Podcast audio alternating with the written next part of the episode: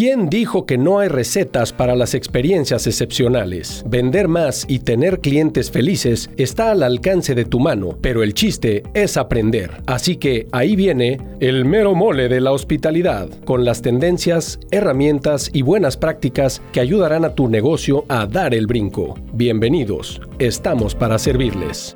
Bienvenidos sean todos a esta masterclass. Tenemos una masterclass interesantísima, increíble con un invitado de, alfombra, roja, diría yo. Eh, estamos muy contentos de, de, poder tener un invitado de, la, calidad que tenemos hoy, que es David Cami. Y pues como saben, Rodrigo y yo, que somos los hosts de este masterclass, ya llevamos medio año haciendo estos masterclasses con un, un gran éxito eh, con la industria restaurantera, enseñándoles todo lo que sabemos y todas las buenas prácticas que conocemos, tanto secuencias de servicio, eh, cómo vender más, este, venta sugestiva, etcétera, ¿no? Todo lo que hace que en el restaurante día a día este, tengamos una cotidianidad rentable, una cotidianidad contenta y una, una cotidianidad motivada en el restaurante. Y para se están uniendo, tenemos un chorro de personas que se inscribieron el día de hoy, estamos muy contentos. Eh, y para comenzar, ya que es costumbre, vamos a comenzar con una encuesta, un par de minutitos, en donde queremos este, ponerles a ustedes algunas preguntas. A ver, vamos a comenzar. ¿Cómo te relacionas profesionalmente con la industria de alimentos y bebidas? Si nos pueden ir contestando las personas que ya se, ya se conectaron, cómo se relacionan con la industria, vamos a publicar la, la, la pregunta. Pueden ser dueños, ejecutivos o directivos, gerentes o supervisores, chefs, staff. Y eso nos ayuda mucho también a tener el termómetro de la plática. Hoy vamos a hablar bastante top level de un restaurante de los más exitosos, yo creo, de Baja California Sur, uno de los más exitosos, y también pues del país, dependiendo de cómo consideres éxito, pues también del país yo creía que es uno de los, de los restaurantes, pues mínimo si quieres ir de noche en la Lupita hoy en día, que es nuestro invitado David Cami, si quieres ir de noche tienes que tener reservación. Perfecto, vemos que hay un chorro de gerentes, supervisores y dueños que nos acompañan Muchas gracias. Y nos vamos con la segunda pregunta, en donde este, tenemos del 1 al 10, ¿qué tanta importancia le das tú a tus reseñas en tu negocio? Y sabemos que en México las reseñas o estos como reviews que le dicen en inglés no son tan comunes, pero definitivamente con las redes sociales sucede que más y más la gente comienza a participar en los restaurantería, en la parte de reviews. Entonces, eh, vemos que del 1 al 10, ¿cuánta importancia le das? Todos le dan, o sea, una importancia total, ¿no? Y qué bueno que están aquí, pues justo es la plática para la que estamos. Y sin más por el momento, pues Rodrigo y yo les damos la bienvenida hoy a nuestro invitado de honor, a David Cami y Rodrigo, pues, ¿cómo están, mi estimado? Bienvenidos. Pues aquí estamos, Eduardo. Muchísimas gracias por, por la invitación y bienvenido, David. Gracias, Rodrigo. Bienvenido a este espacio para platicar gracias. de restaurantes. Eh, antes, que, antes, hasta, antes de arrancar, quiero presentarles a David y dar un poquito de contexto de quién es David y, quién, y cuántos años lleva en esta industria tan, tan increíble. Pues para empezar, David es de una, es de dos, una familia de dos generaciones de gente que está metida en el negocio de los restaurantes. Su señor padre fue un restaurantero también durante muchos años.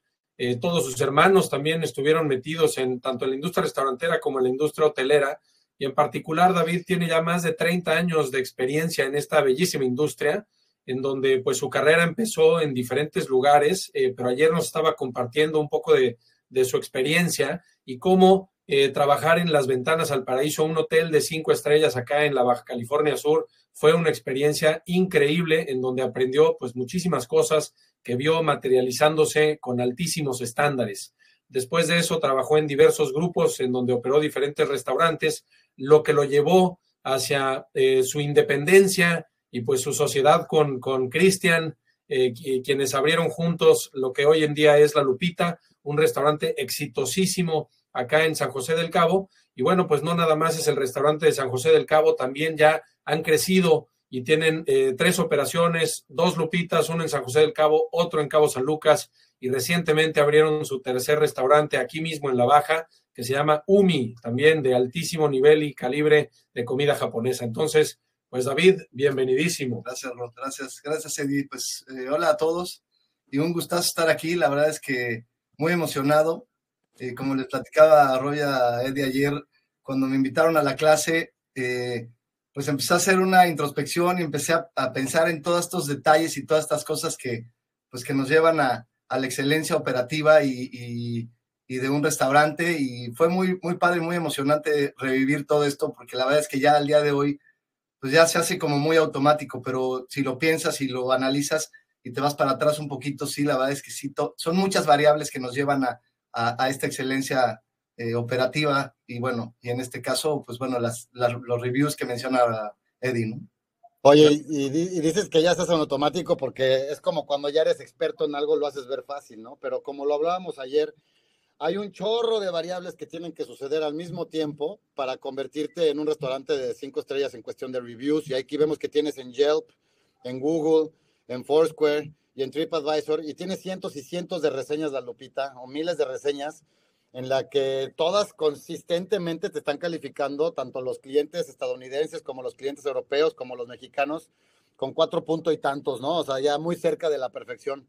¿Cómo le haces? A mí, de lo que más me gusta de la Lupita es entender cómo le haces para estar, pues estamos en Los Cabos, en una plaza muy turística, ¿cómo le haces para tener una base tan sólida de clientes locales que aman la Lupita y que somos los, los que usamos la gorra de taco y los que estamos aquí metidos. Ahí Rodrigo trae la de mezcal. taco y mezcal va a ser nuestros nuevos sobrenombres. Exacto. Mis amigos taco y mezcal. ¿Cómo le haces para tener esa base tan sólida de clientes locales y también una base sólida de clientes pues, que te encuentran a través de las reseñas estadounidenses y que hacen word of mouth o publicidad de boca a boca a través de redes sociales y en Estados Unidos? ¿Cómo le haces para tener siempre lleno el lugar? Cuéntanos. Pues la verdad es que es una cosa maravillosa. Obviamente, como bien lo dices, pues lo dijimos, muchas variables, mucho trabajo, mucho esfuerzo, mucha dedicación. Eh, en un inicio el restaurante se creó para los locales, esa era nuestra intención número uno. Y, y de ahí pues empezaron a suceder las cosas, empezamos a, a, ir modificando nuestra operación y a ser más exigentes en nuestros, nuestras secuencias de servicio, en nuestros checklists, en todos los preparativos para poder ofrecer un producto de alta calidad en un lugar agradable y con un servicio de, de la mejor calidad posible, ¿no?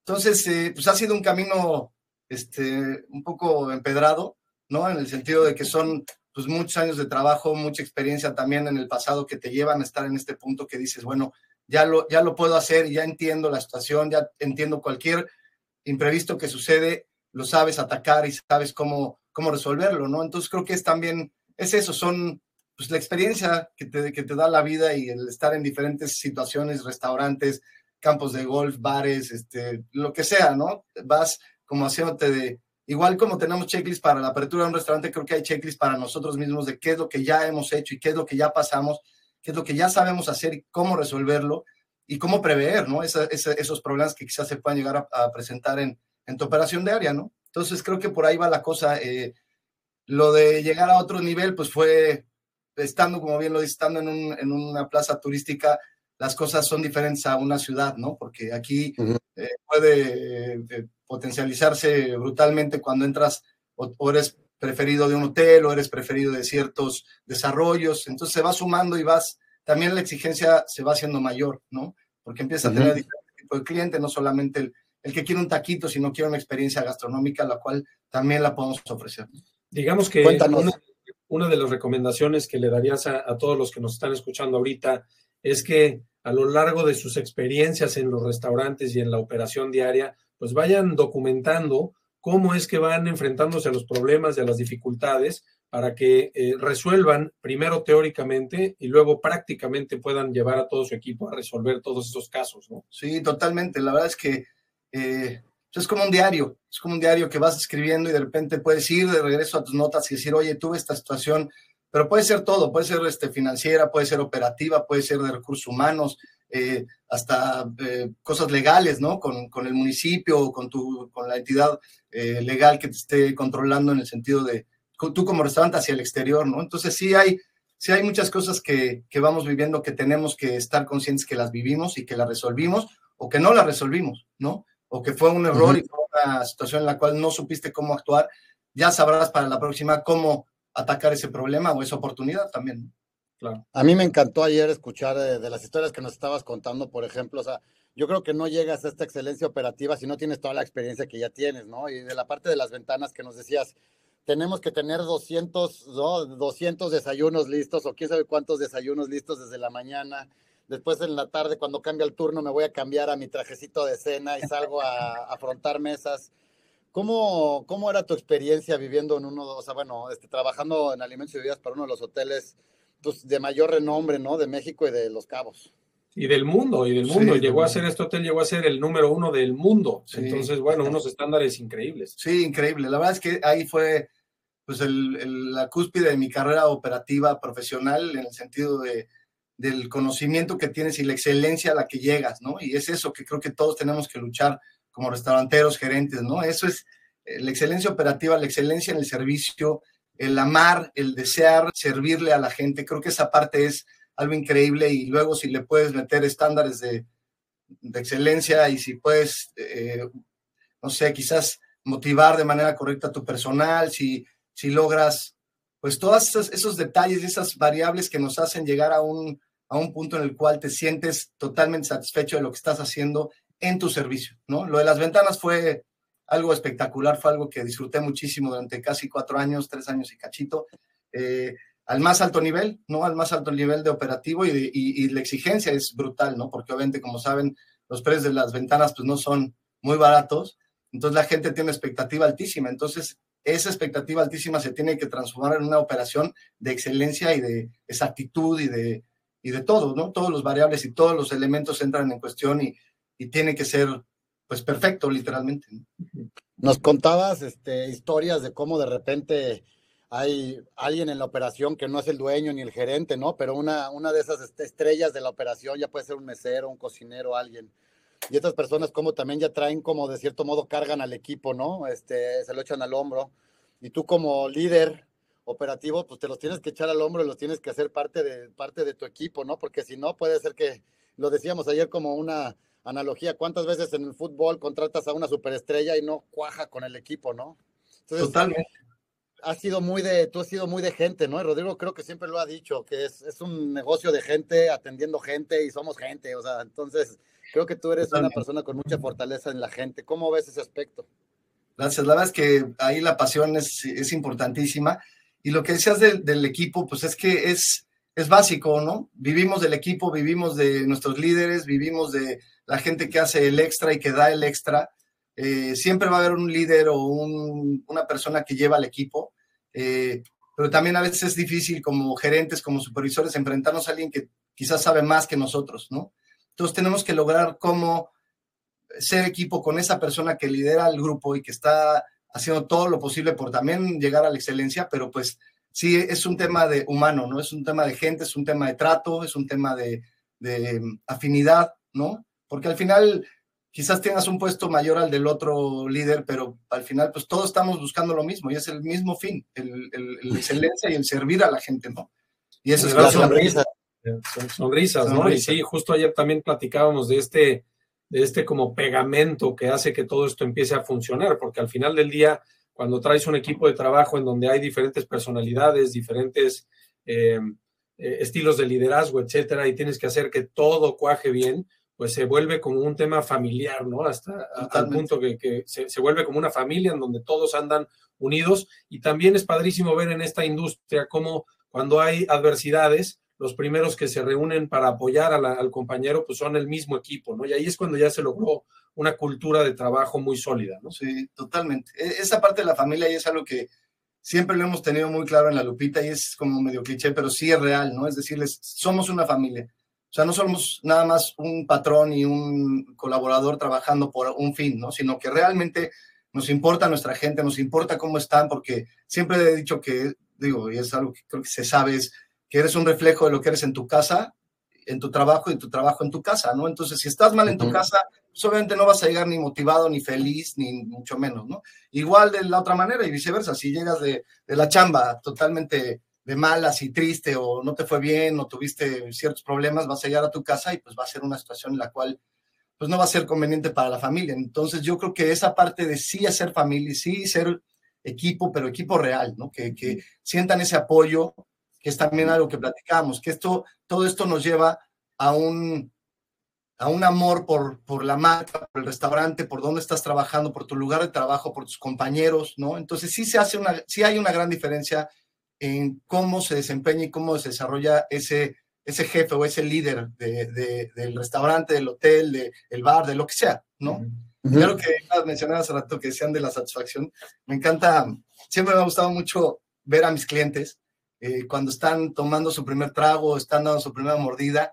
Y es algo muy padre porque, bueno, hay, hay de todo, ¿no? Hay gente que hace cara de, no, no me gustó, ¿no? Pero cuando ves esa, esa satisfacción en la cara de la persona que hasta cierra sus ojitos y da la mordida y dices, ya, ¿no? O sea, ya lo logré, ¿no? Ya lo logré. Y también eso es algo, es algo muy importante en la parte visual, ¿no? Porque estás, estás tú como supervisor viendo el restaurante y viendo cómo está sucediendo y el flow que tiene y el ritmo y bla, bla, y cómo se comportan los meseros, desde cómo carga una charola, desde cómo entrega un producto, todo, miles de cosas, ¿no? Pero esa parte de, de, de, de analizar a tu cliente, ¿no? Y el estar viendo cuando desde que entran por la puerta que trae, quizás es una, no sé, es un ejemplo burdo, pero es una pareja y vienen medio molestos, se sientan en la mesa y el señor hace una mueca o hace una cara y entonces la chava voltea y le dice, ¿qué te pasa? Entonces, me ha pasado muchas veces, ¿no? Que me acerco y trato de como de aliviar la situación para que todo salga, para que ellos tengan un buen rato, ¿no? Porque más allá de lo que pueda pasar con la reseña, en este caso, ¿no?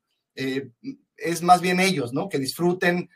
Claro tu momento, ¿no? Entonces también es parte de nuestro trabajo el ir y atacar esas partes donde crees que hay como un problema, una, un conflicto que no te pertenece porque viene de afuera del restaurante, ¿no? Entonces también es nuestro trabajo el llegar y tratar de, de suavizar esa situación que se está dando, ¿no? 100%. Y digo, y ya quisieran, ¿cuántas personas en este planeta Tierra, de, en el mundo de la restaurantería, tener este tipo de clientes que visiten tu lugar, ¿no? y, y creo que esto es algo que nos muestra mucho el tipo de restaurantero que eres, David, porque pues yo creo que hay, hay un dicho en inglés que dice, ¿no? You, you, you walk the walk, ¿no? O you walk the talk, que, que realmente, pues cuántas veces te hemos, te hemos ido a visitar, Rodrigo y yo, afortunadamente, a comer unos deliciosos santos pastores a tu restaurante y muchas otras cosas.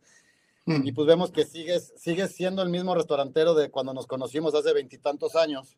En el caso de que sigues levantando la servilleta que se cayó en medio del salón, que sigues echándole ya con tus, con tus runners, con tus meseros, con tu gente de cocina, te hablas con la pura vista y casi casi ya se avisan de que, ay, mira, está, hay, uno, hay unos muertos, hay que limpiar esa mesa, hay un cliente medio enfadado, este, esta mesa está muy contenta, échale unos rondas de mezcales. O sea, como este ballet que sucede, este show que sucede durante un turno, pues cómo lo, lo llevas y eso, solo esa parte que llevas así de, de esa manera, hace que atraigas un A-list o una lista A, ¿no? De, de, celebrities porque no llegan si no tienes ese servicio. Entonces, ¿qué nos puedes contar de, cómo se siente que esta gente visite tu restaurante y, que tu equipo, cómo lo motiva que, que lleguen de los chefs más famosos de, del mundo? Como ahí tenemos a Thomas Keller, ¿no? El jefe de jefes de, French Laundry, Estrellas Michelin. ¿Cómo le haces para que lleguen a tu lugar y te abracen y coman tus tacos? Híjole, pues es así, está medio complicada porque sinceramente no, no digo que es suerte, porque no es suerte, ¿no? Obviamente hay mucho trabajo atrás y mucho esfuerzo y no.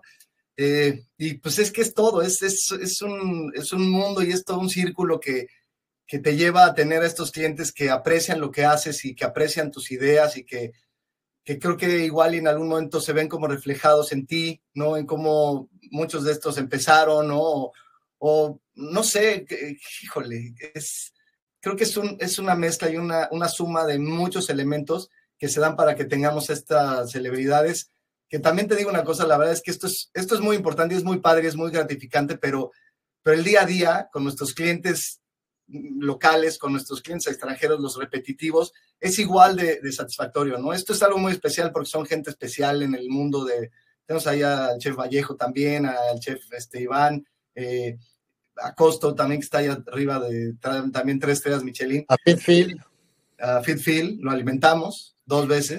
este, y entonces van pasando cosas que pues son muy gratificantes, la verdad, son muy padre ver estas fotos que me pusiste aquí porque me da mucha, pues mucho sentimiento y mucha felicidad el haber podido lograr esto, ¿no? En mi vida, ¿no? No, no porque sea el reconocimiento, sino porque son gente que, que sabe.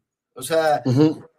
si entra el chef Keller a tu restaurante, pues tienes que, algo, te, algo está sucediendo, ¿no? Algo estás haciendo bien y algo creo que aprecia la gente y valora de, de, lo que tenemos, obviamente el servicio, la gente. Creo que también eso que acabas de decir es muy importante porque llevamos casi nueve años con la Lupita de San José y creo que seguimos siendo los mismos. O sea, obviamente la exigencia cambia y la, eso que dijiste al principio también, lo de la reserva, ¿no? Y me, me cotorrean mis amigos siempre de, pues es que es más fácil hablar y decir que vengo, hablo del concierto y tal, que hablarte a ti, no sé qué. Son cositas que sí se ha vuelto más exitoso el restaurante, pero al final creo que la esencia seguimos siendo los mismos, este, sigue siendo la misma amabilidad, este, tratando de hacer lo mismo que hacíamos siempre, nada más que ahora mejor cada vez, ¿no? Entonces, muy padre. Creo que, creo que, perdón, hay nada más un comentario rapidísimo, porque eh, en el último, en la última masterclass que dimos, hablábamos de una palabra que es como la clave del juego en esta industria, que es la consistencia.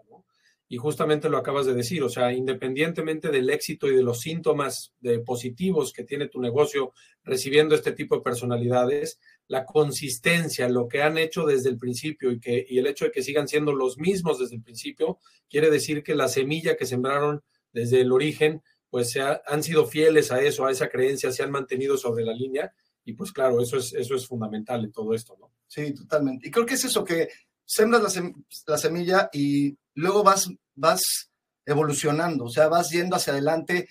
Tengo ejemplo, por ejemplo, de lo del maíz, ¿no? Eh, comprábamos nuestra masa y luego Cristian y yo fuimos muy insistentes y solicitándole al chef y pidiéndole que por favor lo lográramos, entonces logramos lo del molino, logramos, bueno, tuvimos la oportunidad de abrir San Lucas, ahí teníamos un espacio más grande en la cocina, tuvimos chance de poner el molino eh, mandamos al chef a buscar el maíz orgánico de mejor calidad, este, y lo logramos. Y entonces nuestra tortilla de ser la tortilla que era en un inicio ahorita, pues es una, un deleite en la boca del olor, la masa, la tortilla, ¿no? Entonces creo que sí vas, vas siendo, vas evolucionando, ese creo que es el chiste, ¿no? No solamente quedarte ahí, como dice Rol, la consistencia es algo importantísimo y cuando, por ejemplo, tienes dos restaurantes, se vuelve todavía un poquito más complicado, porque la gente que va a San Lucas y que luego va a San José o viceversa, esperan exactamente lo mismo porque es el mismo menú, ¿no? Entonces, de hecho, ya algunas producciones se hacen en San Lucas, se llevan a San José y viceversa. Entonces, tenemos ahí una, una,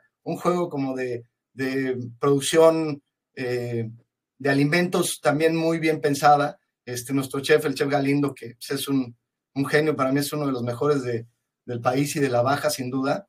Eh, y eso, ¿no? Nunca parar, nunca parar en cuanto al tema de innovación, de ideas, de siempre estar en ese movimiento, en ese cambio, ¿no? Creo que esa parte. De acuerdo. Ahora, digo, nada más como, como poniendo el granito de arena, vas evolucionando, como bien lo mencionas, y ya has mencionado varias veces la mejora continua. Ahora déjame hacer la contraparte a las celebridades, que estoy de acuerdo que es como unos trofeos, pero al final del día no son la cancha, ¿no? O sea, la cancha son tus clientes diario. Pero yo creo que es bien importante enseñar esta parte porque a mí me impresiona, digo, afortunadamente no solo eres amigo, no solo somos clientes de La Lupita, sino que también eres cliente de Hero Guest, que Rodrigo y yo llevamos en la arena también nueve años, así, igual que La Lupita, llevamos nueve años aquí dándole a, al negocio. Y quiero enseñar rapidísimo, si se puede, nada más para que vea la gente que, que esté esperando tener este tipo de chefs o este tipo de celebridades gastronómicas en su restaurante pues lo que se tiene que hacer detrás bambalinas. Y yo quiero ver en ese, en ese walk the talk, te quiero enseñar a la gente cómo está la Lupita Academy, cómo han migrado ustedes, y si nos puedes explicar en lo que yo enseño unas pantallas, cómo han migrado ustedes a la capacitación digital con Hero Guest, afortunadamente, y cómo, este, y cómo han logrado ir migrando todo lo que antes tal vez hacías como más presencial a, un formato digital, ¿no? Y lo voy a ir enseñando, si quieres, en lo que nos cuentas un poquito los cosas que vamos viendo. Eh, bueno, algo que siempre he valorado mucho y creo que fue una enseñanza muy clara de, las ventanas al paraíso, era que tenías que presentar un, un, eh, un reporte y un plan de capacitación mensual. Pero como bien saben ustedes, más que, más que yo y mejor que yo, es que llevar a la gente y quitarle su tiempo a, a la gente, aparte de, los horarios laborales, es muy complicado, ¿no? O sea, sentar a, tengo 35 colaboradores en San José, 35 en, en San Lucas, sentar a esos 35 personas para entrenarlos una hora y media es realmente muy complicado, ¿no? Tiene que ser en ciudad de descanso, que no me gusta hacer eso, obviamente. Eh, entonces, cuando, que ya llevamos trabajando, creo que si no estoy equivocado, como cuatro o cinco años juntos con Zero Guest, los resultados son increíbles porque no necesito, como bien decíamos antes, no todo es planear, ¿no? Si planeas correctamente, el resultado va a ser uno. Entonces, al tener este tipo de herramientas que son cosas muy increíbles porque son notificaciones push que te llegan a tu teléfono, que te ponen, ahorita lo van a, lo van a ver quien no conozca HeroGuest, pero es una herramienta increíble que te da la posibilidad de estar capacitando constantemente a tu, a tu gente, a tus colaboradores, porque aparte es de temas muy sencillos, desde eh, la misión, la visión, el objetivo, los valores que tenemos en la lupita, te hace una inducción de quiénes somos, de qué es lo que buscamos, y luego te va, como pueden ver ahí en la pantalla, pueden ver cómo se va explicando cada uno de los platillos, porque también mencionamos en esta parte de la excelencia, es que tiene que haber un conocimiento altísimo de lo que estás vendiendo, ¿no? O sea, tienes que saber perfectamente cuáles son los ingredientes, no solamente por temas también de alergias, de, de restricciones alimenticias, sino porque el cliente te lo va a exigir. Ahorita también regresando un poquito al tema de las reseñas, el cliente cada vez se vuelve más exigente y se vuelve más experto, ¿no? Y eso es algo que es buenísimo y es malísimo, ¿no? Porque eh, antes que no teníamos esta como cultura de los reviews y exponer en las redes sociales y eso, pues se iba, se desaparecía, ¿no? O sea, el comentario llegaba quizás a ti por otra persona que conoció y que fue al restaurante que no le gustó algo y te llegó, pero en este momento, en esta vida que tenemos y en esta realidad, es algo que tienes que estar muy consciente de eso, ¿no? Entonces, en la capacitación, que es algo que, que me encanta hacer y que siempre lo he disfrutado mucho, que aparte no tiene que ser una capacitación solamente sobre el tema que estamos hablando, sobre los tacos, ¿no? Es todo, es todo lo que somos como, como empresa, como grupo restaurantero, qué es lo que queremos proyectarle a la gente, a nuestros clientes y a nuestros colaboradores también, ¿no? Entonces, creo que esa cultura organizacional también que decíamos, cómo se transforma y se transforma en eso, en, esa cultura de identidad, de amar lo que estás haciendo, el producto. Esta herramienta me ha dado la posibilidad de entrenar y capacitar a nuestros, nuestros colaboradores de manera constante eh, y de la manera más fácil, ¿no? Porque aparte ahorita que nos presente esta parte increíble es, hay una evaluación, o sea, no solamente es te capacito y ya estás listo, ¿no? Sino que hay una evaluación post y hay un, y hay un, este, un score que tienes, ¿no? Que llevas después de que haces varios de los, de los exámenes y varios de, las, de los, este, de los, ¿cómo? Eh, cursos tópicos. perdón, los cursos eh, y entonces también tienes la habilidad, tú como, como líder, de premiar a esas personas que realmente están haciendo, la verdad es que todos tienen la obligación de hacerlo y lo tienen que hacer, pero hay unos que lo hacen mejor que otros, ¿no? A pesar de que pase el curso, realmente hay gente que se dedica, que, que le mete las horas extras para, pues para ser un mejor, un mejor este, colaborador y poder dar una mejor experiencia al comensal, ¿no? a tu cliente final. Entonces, esto que, vamos a ver, la verdad es que a mí ha sido algo increíble. Tenemos, aparte de las capacitaciones, tenemos la encuesta de salida, la cual esa también es exitosísima porque no te esperas a que el cliente salga del restaurante, llegue a su casa, se duerma o se vaya a otra de fiesta y regrese y a la mañana siguiente te ponga un review, ¿no? No, en este momento es, te pasa una tablet, eh, obviamente pidiendo la autorización del cliente, me haría una encuesta de salida, te presenta la tablet y en ese momento está la información en tu poder de saber qué es lo que sí le gustó, qué no le gustó, a pesar de que sea igual medio limitada su respuesta, porque también a veces es como de, no sé si es como de pena, ¿no? O, de orgullo de ponerte la crítica o el comentario, pero, pero te llega esa información, es algo palpable y que puedes hacer y lo puedes resolver en ese momento, no tienes que esperarte a que llegue la reseña como nos pasa a veces como en Yel, por ejemplo, ¿no? Que Oye, soy yo, llega algo malo, entonces equipo, tuvimos esta situación, ¿no? Y lo mandamos, ¿no? Y lo, y lo atacamos. ¿no? Una, pregunta rapidísima, hablando justo de estas encuestas de salida.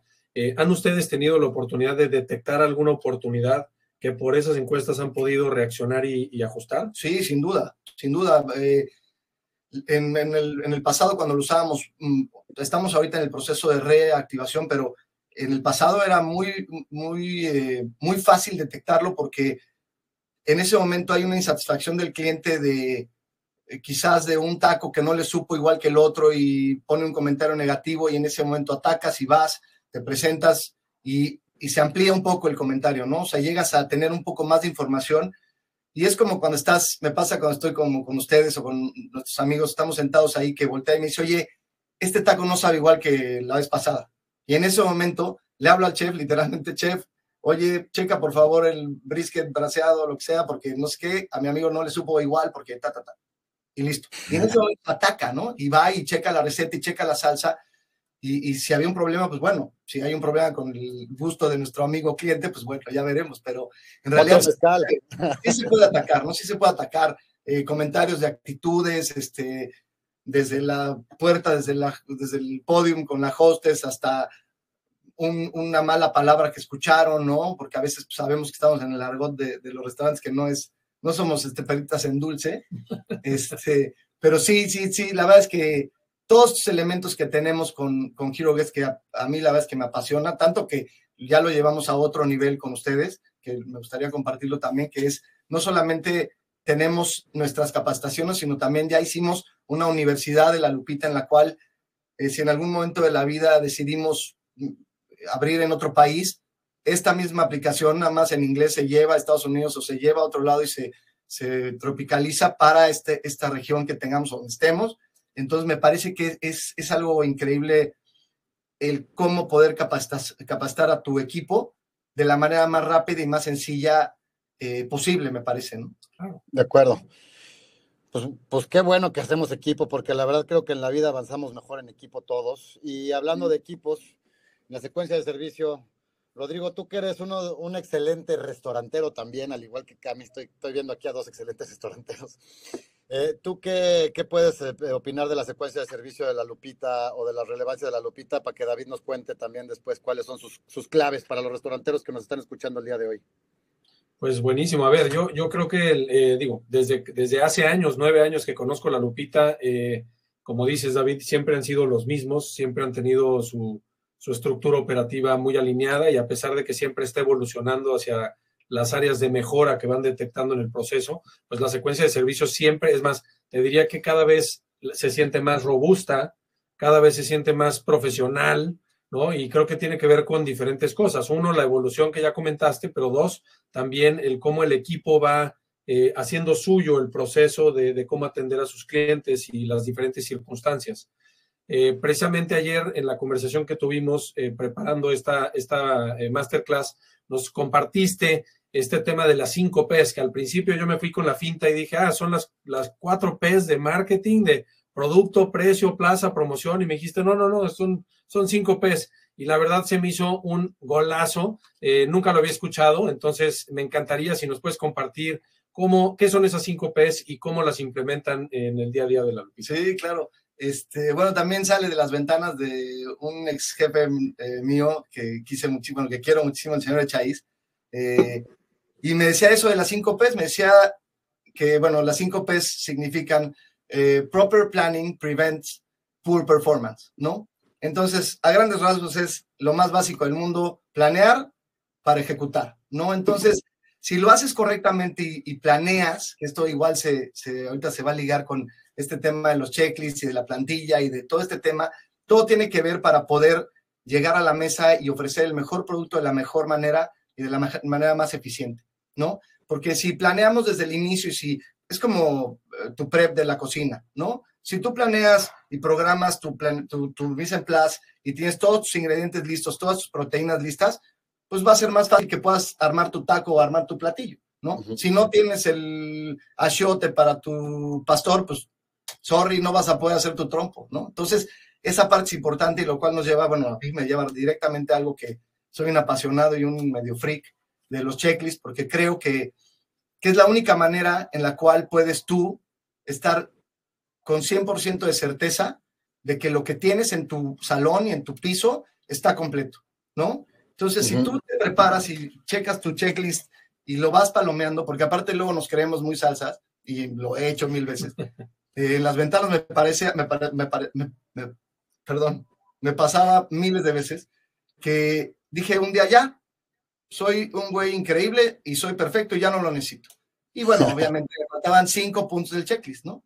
Entonces, eh, si tú de veras sales con tu tablita, puede ser tu tablita, la old school, con tu tablita y tus checks o, en tu celular, tu, tu, este, tu nota con tus checklists ahí, no importa, solamente hay que hacerlo, ¿no?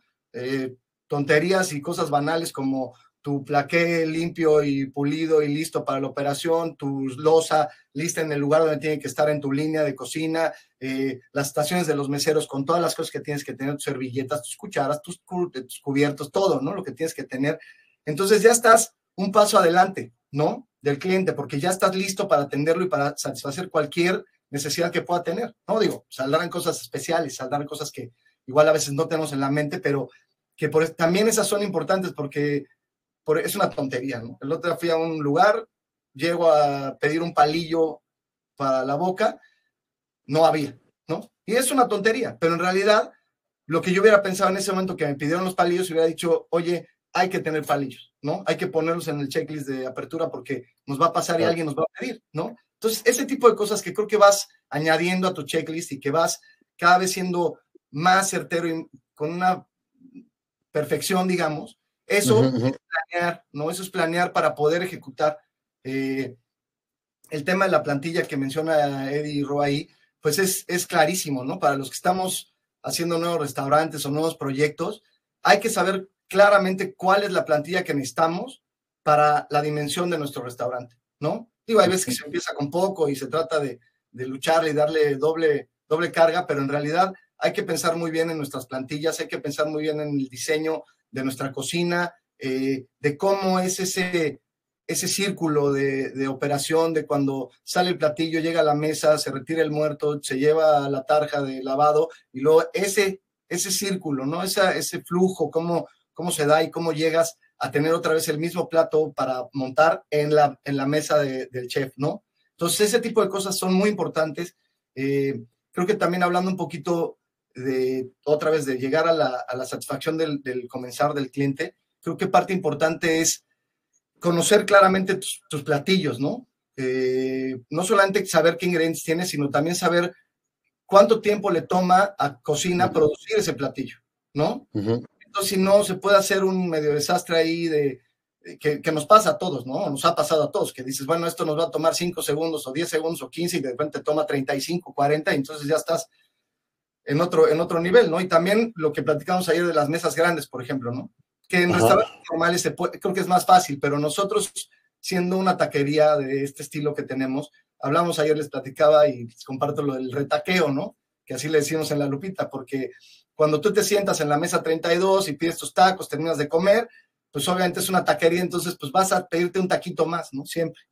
Entonces, cuando tú en la mesa 32 mete el retaqueo y pides solamente dos tacos, y si tú pones esa comanda al último de las otras ocho comandas que tienes de mesas de 5, 6, 4, 3, 2, pues el retaqueo le va a llegar dentro de una sí. hora. Entonces tienes que uh -huh. también saber cómo ubicar eso, cómo ubicar muy bien eh, por eso es tan importante el, el, mesero, ¿no? Que es el que dicta el ritmo de la mesa, cómo, cómo van, en qué van, en qué van las bebidas, en qué va el retaqueo, en qué van los postres. Ese tipo de elementos son sumamente importantes, bueno, para mi gusto y para mi forma de pensar. Entonces sí tienes que pensar en todo para poder tener esa excelencia ya en la mesa, ¿no? En el servicio, en, en todo este tipo de cosas que, que nos llevan a, a esto, ¿no? A tener una plantilla eh, eficiente que tienes que planear y tienes tus 5 P's y tienes tu checklist. Entonces ya estás, ya estás listo ahí, ¿no? Para dar el servicio, para llegar a, a, tu, a tu comensal de mejor manera o de manera mucho más eficiente, digamos. Pues ahí está, Como... queridos amigos, amigas y restauranteros. Ya lo saben, el tema es eh, planeación, el tema es anticipación, ¿no? Y, y, nunca olvidarnos que estamos en el negocio del show.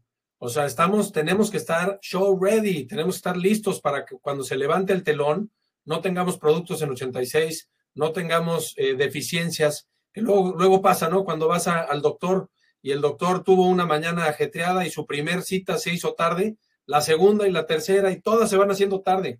Cuando eso pasa en un restaurante es cuando entramos en una camotiza que perdemos el control, y de repente ya nada más andamos corriendo como gallinas descabezadas, tratando de resolver problemas porque no planeamos. Y creo que todos los que están aquí escuchando esta conversación han sentido esa sensación de, de, rush, ¿no? De decir, híjole, hoy por falta de planeación, la ola me cayó encima y nos está poniendo una revolcada de aquellas.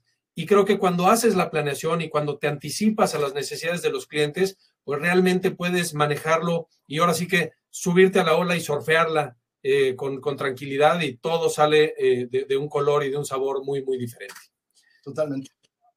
Definitivamente. Y antes de pasar al siguiente tema, que tenemos unos cuantos minutos todavía más con David, por favor no dejen de mandarnos sus preguntas. Al final vamos a tener una sesión breve de preguntas y respuestas con David. Este, Y la otra es, pues, para las personas que quieran enterarse de cómo pueden generar rentabilidad o calcular su retorno de la inversión usando capacitación digital, píquenle ahí al botón de yo quiero y pueden ya sea agendar con alguno de nuestros expertos, pueden agendar una sesión de WhatsApp o una junta a través de Calendly o nada más déjenos sus datos y nosotros nos comunicamos con ustedes. No puede estar más fácil. Se la estamos poniendo bajadita en el área, el balón, para que metan gol y pues que sigan evolucionando, porque ya vimos que realmente si no tienes esta mejora continua, si no tienes este amor por tu gente, si no tienes esta calidad al detalle, no te va a llegar Thomas Keller a comer a tu restaurante. No, no es cierto. Entre muchas otras cosas, ¿no? Pero bueno, vamos a hacer una encuesta. A ver, vamos a ver cómo se comporta nuestro amable y estimadísimo público. Vamos a ver. Usted sabe, usted, ustedes saben del 1 al 5, suponiendo que 5 estrellas fuera el total, ¿en cuánto creen ustedes que está calificado su negocio? Vamos a ver si ustedes dicen, a ver, pues yo sí sé que en Google mi negocio tiene tres estrellas o cuatro estrellas. A ver, échenos, échenos más o menos de los que saben cuánto, cómo van sus, sus negocios. Pues mira, vemos que varios restauranteros, siempre la verdad nosotros tenemos el gusto de hablar con, con puro filete, con los mejores restauranteros, porque fíjense, cuatro, cuatro, cuatro estrellas, cinco estrellas, tres estrellas. Me encanta. Yo no sé si tú sabes, David, pero nosotros Así como tú estás enamorado de la gente que va y pide una gringa, un pastor a tu lugar, nosotros estamos enamorados de los restauranteros que nos escuchan y que, y pues que, y que, y que quieren seguir evolucionando con las herramientas que vamos haciendo. Pues ahora sí que los proveedores de la industria con mucho cariño para, para este gremio que tanto amamos. Por supuesto, lo sé. Se ve. Vemos que varios, varios restauranteros estaban en cuatro. Y nos seguimos con el dominio del menú. ¿Por qué no Rodrigo y David nos, nos platican de esta parte?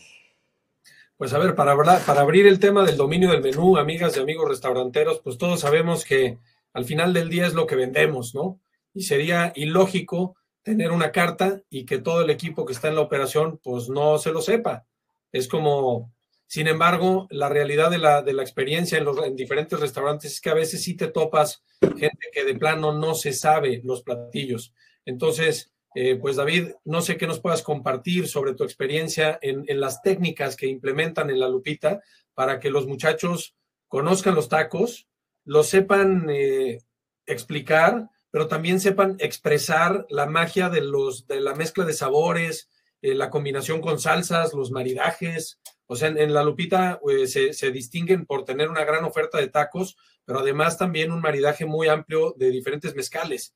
Entonces, ¿qué técnicas les dan a los muchachos y que les, puedan que les puedas compartir a todo el auditorio? Em, eh, ¿qué, les recomiendas al auditorio para que realmente la gente pues, pueda tener ese estándar y deleite a los comensales? Claro.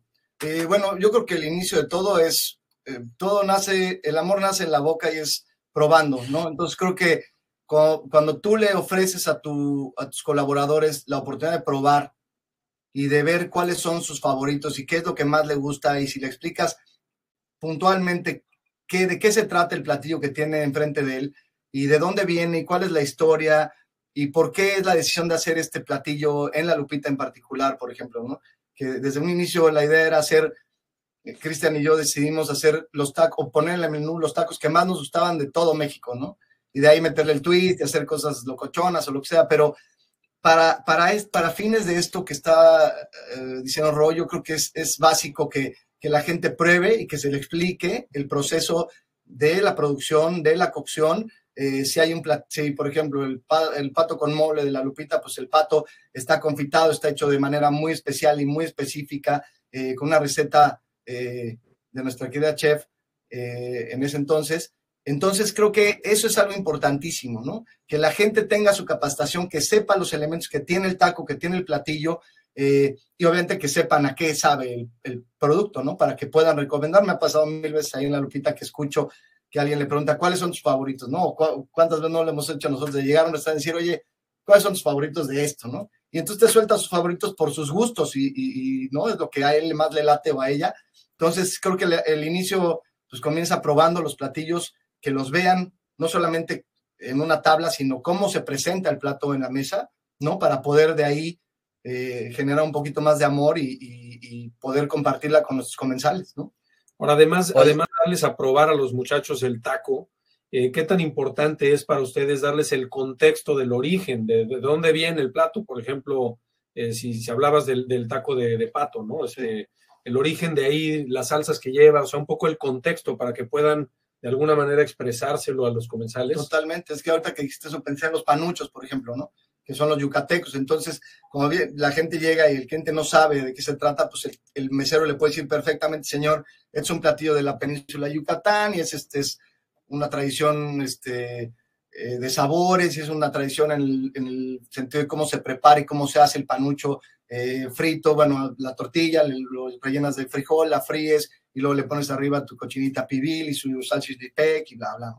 Entonces sí es importante, ¿no? Es importante que la gente sepa de dónde viene y en el caso del pato con mole, por ejemplo, saber y poder explicarle al cliente, a nuestro comensal, que el chef hace su mole negro de, de cero, ¿no? From scratch. No compramos nada, no, no se va y se compra un molito ahí en el súper. El chef lo hace de, y deberían de ver las ollas, que es lo que llevamos a los chavos a, que vean, ¿no? Que vean la olla cuando están haciendo el mole y cómo empieza a burbujear y, y, esa historia que tiene esta, esta increíble salsa o platillo de, de, nuestro México, que es algo increíble. Entonces, pues así nos pasa con el, el pollo pipián, por ejemplo, que es el mole verde, este, y así con diferentes, ¿no? Hasta el mismo pastor, que que obviamente mucha gente lo conoce, mucha gente lo, ha probado mil veces, pero entender que cada uno de los, de los pastores que existen en el mundo, pues cada uno es diferente, ¿no? Cada quien tiene su receta, a menos de que te la robes del farolito, lo que sea, pero en realidad cada uno de nosotros, de los restauranteros taqueros, pues cada quien tiene su receta y cada quien tiene una marinación especial y cada uno utiliza partes del cerdo diferentes. Eh, entonces, toda esa información es algo increíble para los chavos porque lo pueden transmitir y lo, lo están viendo, lo están probando y lo único que tienen es llegar a decir, señor, tiene que probar el pato con mole, ¿no? Es algo mexicano tradicional, aunque el pato no sea la parte de, pero es como ese mix que le tratas de dar a un, upgrade, un poquito de, sabor o de ingrediente, ¿no? No hacer lo, lo, típico, ¿no? Oye, David, y una pregunta, eh, ahora encuesta para ti. Eh, del 1 al 10, eh, ¿qué tan minucioso consideras que son en la lupita eh, en el detalle del taco. O sea, nos hablabas de la importancia de la tortilla y de toda la evolución que le dieron en la nixtamalización y todo esto. O sea, del 1 al 10, ¿qué calificación te pones para que nuestro auditorio también sepa, ¿no? Y decir, oye, eh, si, si, si en la lupita se ponen un, ahorita nos dirás la calificación, ¿qué tan cerca o lejos estoy de ese, de ese estándar, ¿no? Eh, híjole, está buena también, pero es que, hijo, no sé, yo creo que le hemos dedicado tanto tiempo y tanto esfuerzo a eso que acabas de decir, al, al ser muy minuciosos y muy claros en los ingredientes que tiene este taco o este platillo, ¿no? Entonces yo creo que, no me quiero ver muy alto, pero pues yo creo que nos ponemos un 8-5. ¿Qué te parece? Pues ¿no? yo, está bien, 8-5. Iba a decir que te pusieras 10, hombre. Nadie, bueno, no, pues, la gente. No, puedo. no, la verdad es que sí, ese es un tema increíble. Creo que eh, esa dedicación que le pones a tu platillo, ¿no? A, a, lo que le vas a ofrecer a tu cliente y se lo vas a poner enfrente, porque aparte, no perdamos de vista nunca que esto es, según mi criterio, es yo que es el, el negocio más personal de la historia de la humanidad, ¿no? O sea, hay uno más, pero este es, creo que es el más delicado, el más importante, porque es el que yo, como restaurantero, te voy a poner algo en la mesa que te vas a meter a tu cuerpo, ¿no? Entonces, uh -huh lo que puede pasar de eso son miles de, de situaciones uh -huh. que puede ser de una felicidad total y un sentimiento excelente o me cayó pesado, me cayó mal, había un error en el platillo y, y estaba algo echado a perder o you name it, no puede haber miles de, de, situaciones. Entonces, entender que es algo muy personal, es algo muy importante que tiene una, una seriedad de nivel muy alto, ¿no? Sí, sí, sí. No es fácil eh, darte la libertad de poner algo en la mesa para que alguien se lo coma, sino hay que ser muy responsables, muy respetuosos, eh, obviamente tener unos lineamientos, unos estándares en cocina altísimos de calidad, de cuidado, eh, el tema de estar siempre marcando tus ingredientes, fechas, caducidades, este, estar probando, por eso también es muy importante, la parte, obviamente el front of the house es importantísimo, pero el back es simplemente lo que hace también que la magia suceda en cualquiera de nuestros restaurantes, ¿no? Entonces, eh, muy importante eso, ¿no? Sí. Y hablabas también, el, digo, el, el, heart of the house, ¿no? Este, como el, el, tema de diseño de las cocinas es fundamental también, ¿no? O sea, es parte de esa minuciosidad de los platillos, no nada más está en los ingredientes y en la presentación, sino también en cómo está organizado el layout del, de la cocina. O sea, si tienes procesos que se enciman o procesos que fluyen, te puede cambiar drásticamente la experiencia. Totalmente, sí, sí. lo que este, se este da dentro de la cocina tiene que ser, ahí la podemos ver, ahí está el equipo, este, que nos ha costado sangre el poder llegar a este punto en el cual ya estamos, gracias al chef también del equipo, pero es cómo organizas tu cocina y cuál es el flujo que tienes adentro de la cocina, de dónde va la preparación de la proteína, hacia dónde se va para que ahí terminen el taco y lo presenten en la línea de de fuego, ¿no? O sea, que se vaya hacia, el, hacia el comenzar. Nos contabas ayer que algo que, digo, los tres puntos que pusimos aquí en servicio, equipo unido y servicio profesional, pusimos el amor a la marca o a, o a la empresa por la que trabajan, el sentido de pertenencia y la estabilidad. Y fíjate, dando un ejemplo muy restaurantero, que a Rodrigo y a mí nos dejaste con el ojo cuadrado, fue con, con, la parte de decir, oye, qué padre que pusiste, nos estabas contando que en la lupita, en el back of the house, pusiste un medio paz, ¿no? Pusiste un semi-paz o sea, un pas antes de que fuera el pas al, al salón y pusiste un pas entre, en la misma este, cocina. ¿Por qué hiciste eso? Cuéntanos cómo, cómo está ese truquillo y cómo, cómo mejoró tu operación y tu Sí, bueno, es que son cosas, parecen como muy tontas, pero obviamente hablábamos de lo del medio pas y hablábamos también del pass line que, que también lo, lo, alargamos, lo agrandamos. Los que nos han visto desde hace muchos años, este, no se acuerdan, pero había una, un pass line muy chiquito, ¿no? Que era, tenía una con resistencia y otro para frío, eh, lo cual era muy complicado el poder llegar a las mesas con productos eh, calientes, en forma, ¿no? Entonces lo que hicimos fue primero alargar ese pass line, darle un doble nivel para poder poner al nivel que estamos ya de operación y de exigencia, para poder tener todos esos platos o esos esas taqueras que se ponen, que estén en, abajo una resistencia antes de que se vayan a la mesa y el que dices es el que nos dimos cuenta que teníamos que tener porque eh, en la cocina de la Lupita hay un nivel que está hasta atrás, que es donde se, se hacen y se preparan las proteínas y, se monta la tortilla, bueno, la proteína en la tortilla y de ahí se va al medio paz, donde las chavas del paz están, toman la taquera, terminan el taco y lo presentan en el, en el line, ¿no? Entonces eso fue también, ¿no? De, de poco a poco ir entendiendo, también la exigencia te lleva a, a, a crecer, a, a modificar, a tratar de ser mucho más eficiente y nos estábamos dando cuenta que nos estaba ganando el, mandado, ¿no? Sinceramente era una situación que decías, como platicamos lo de las mesas grandes, ¿no? Eh, ya no tenemos dos mesas grandes al mismo tiempo, no tenemos dos mesas de 12 porque sabemos nuestra capacidad y es algo importante, ¿no? También que hablábamos de, del tema de las reservaciones, de cómo organizar y cómo ir poniendo a la gente en su lugar. Entonces creo que todo va ligado increíblemente a, a la búsqueda de la excelencia, pero también tienes que meterte y tienes que ver lo que está pasando en tu cocina para entender y para poder accionar algo, ¿no? Definitivamente, y pues yo creo que ahí lo tienen, amigas y amigos restauranteros, la minuciosidad no nada más es en el platillo y en el front of the house, también está en la cocina, en los procesos, en los tiempos, en los movimientos. Entonces, pues, ojo por ahí, o sea, traten de ser eh, atentos a tratar de entender dónde están esos cuellos de botella y pues foco, porque un cambio pequeñito en la cocina te puede generar un cambio enorme en la satisfacción de los clientes y por ende en las reseñas, ¿no? O no tener dos mesas grandotas, ¿no? Y nos explicaba David cómo, pues, lo que tomas la orden de una mesa grandota ya regresas, o sea, cómo, cómo te puede complicar. Necesitas un equipo especial de meseros específicamente para ese como evento y tratarlo como evento.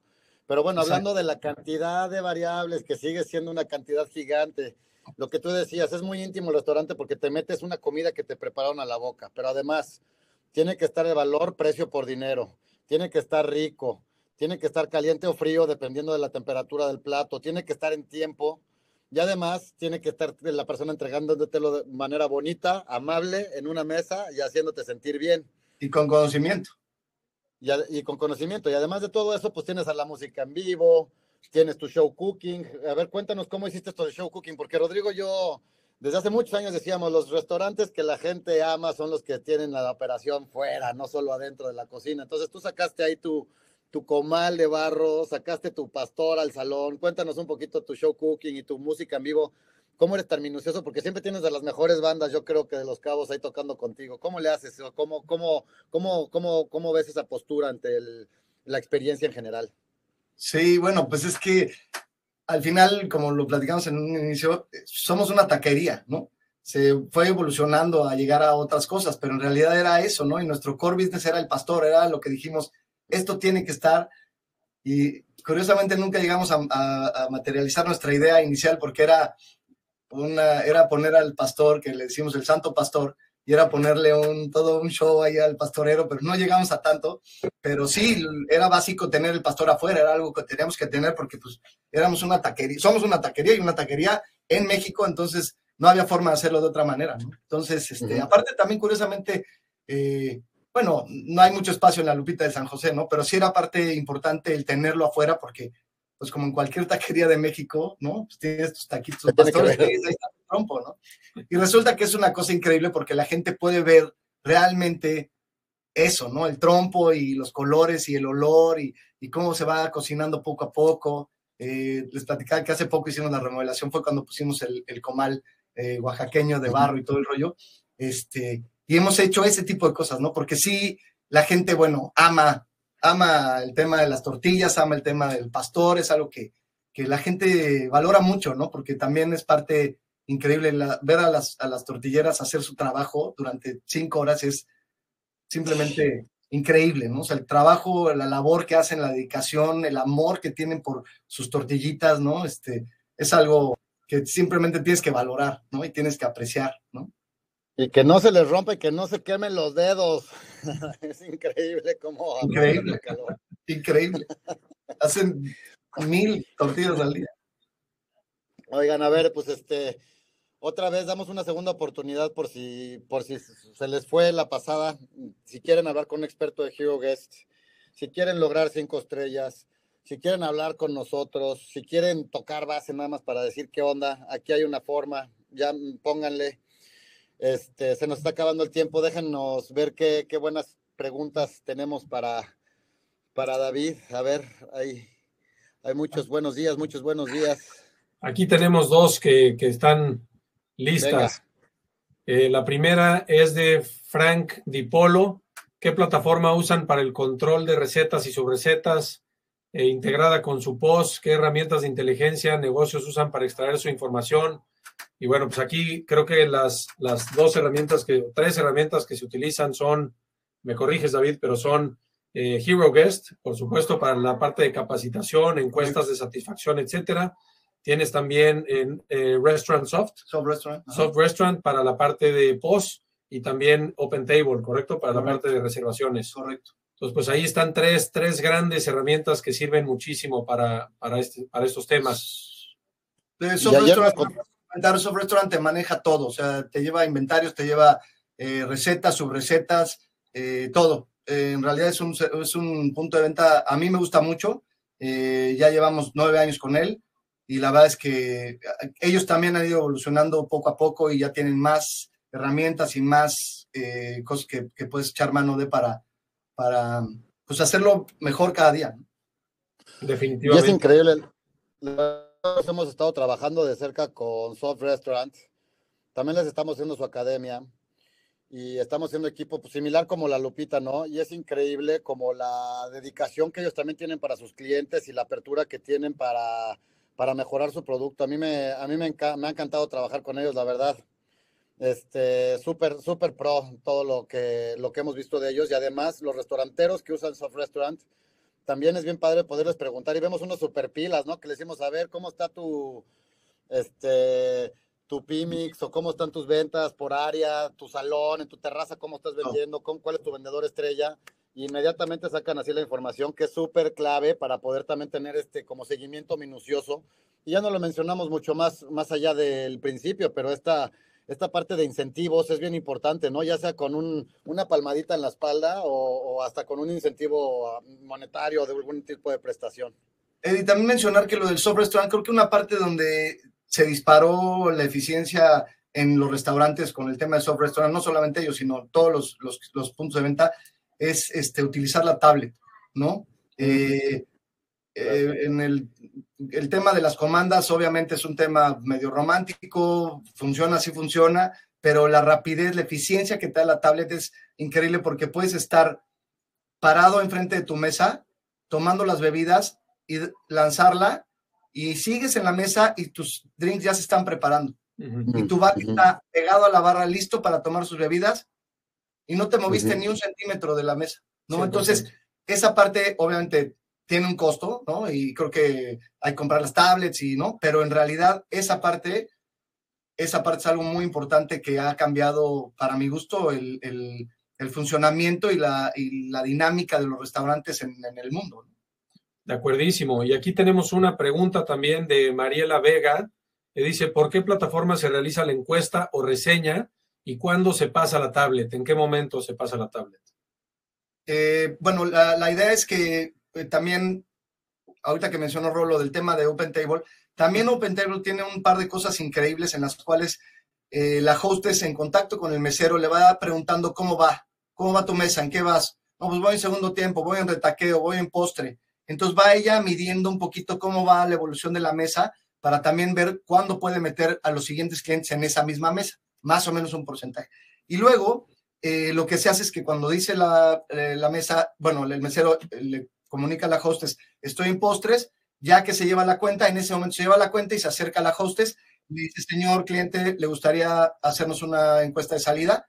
Es, es en el punto antes de que estén por pararse eh, y bueno, y nada más eh, eh, obtener la, la, la, reseña. Ahí, Mero, pues esas, esas, son herramientas que tenemos, por supuesto, en Hero Guest. Y bueno, aquí hay muchas preguntas em, de cómo puedo conseguir mis t-shirts del Chistes Aprender. Pues amigos, Amigos, contacto. mi gorra de taco. Gusto, y la gorra del taco y del mezcal. Sí, ya estamos listos. Pero espérense, nos falta una pregunta final muy importante. Del 1 al 10, ¿cómo consideras que estuvo esta masterclass? A nosotros también nos gusta hacer encuestas de salida y nos encanta escucharlos este, y entender cómo es que, pues siempre, siempre vamos mejorando. Este David fue un invitado espectacular, porque es amigo, porque es restaurantero, porque tiene cinco estrellas, porque es un ser humano divino. Déjenme lo digo así, porque así es como lo veo. Y, este, y además de, de, tener una empresa con unos socios increíbles y un equipo formidable. Tú, Rodrigo, pues digo, gracias a todos y vemos ahí ocho, nueve y muchos dieces, muy bien. Todo esto lo tomamos para seguir aprendiendo. Eh, Rodrigo, algo que quieran decir para finalizar, David. Pues eh, en principio agradecerte David por el tiempo y por todo lo que nos compartiste. Eh, gracias también a todos los que se sumaron a la llamada. Es un placer siempre verlos y recordarles que estos, estos masterclass están ya programados de aquí para el Real el primer martes de cada mes. Entonces váyanselo apartando. Primer martes de cada mes a las 10 de la mañana de la Ciudad de México. Estaremos transmitiendo, abriendo este canal para hablar de restaurantes, para traer invitados como David, eh, y seguir profundizando en esta gran industria que sin lugar a dudas está evolucionando a un paso muy acelerado y que creo que podemos compartir mucho valor con todos ustedes para que le entren al cambio y realmente se pongan al nivel que deben de estar para lograr el estándar y por supuesto los resultados eh, de, satisfacción de clientes y también económicos de su negocio. Pero bueno, David, muchísimas gracias. No, gracias a ustedes, increíble, la verdad es que lo disfruté muchísimo, me, me llevó a, a pensar mucho, a analizar mucho, a, recordar que no, no, no podemos olvidarnos de todas estas cosas que son sumamente importantes, ¿no? La capacitación, eh, la búsqueda de la excelencia, la búsqueda de cómo funciona mejor el restaurante, ese tipo de cosas son del día a día y solamente viéndolo con tus propios ojos lo puedes llegar a materializar o a cambiar o modificar. Entonces, bueno, nada, muy agradecido, muy feliz de estar aquí con ustedes. Felicidades por Hero Guest, me parece que es eh, punta de lanza y nos da unas herramientas de veras increíbles para, para poder ser cada día mejores ¿no? en lo que hacemos. Pues gracias a todos, nuestro amable público, David, Rodrigo. Donde estés, Eddie, te mandamos un abrazo. ¿eh? Aquí enfrente. Ah, hola. Gracias a todos. Gracias. Bye. Bye. ¿Quién dijo que no hay recetas para las experiencias excepcionales? Vender más y tener clientes felices está al alcance de tu mano, pero el chiste es aprender.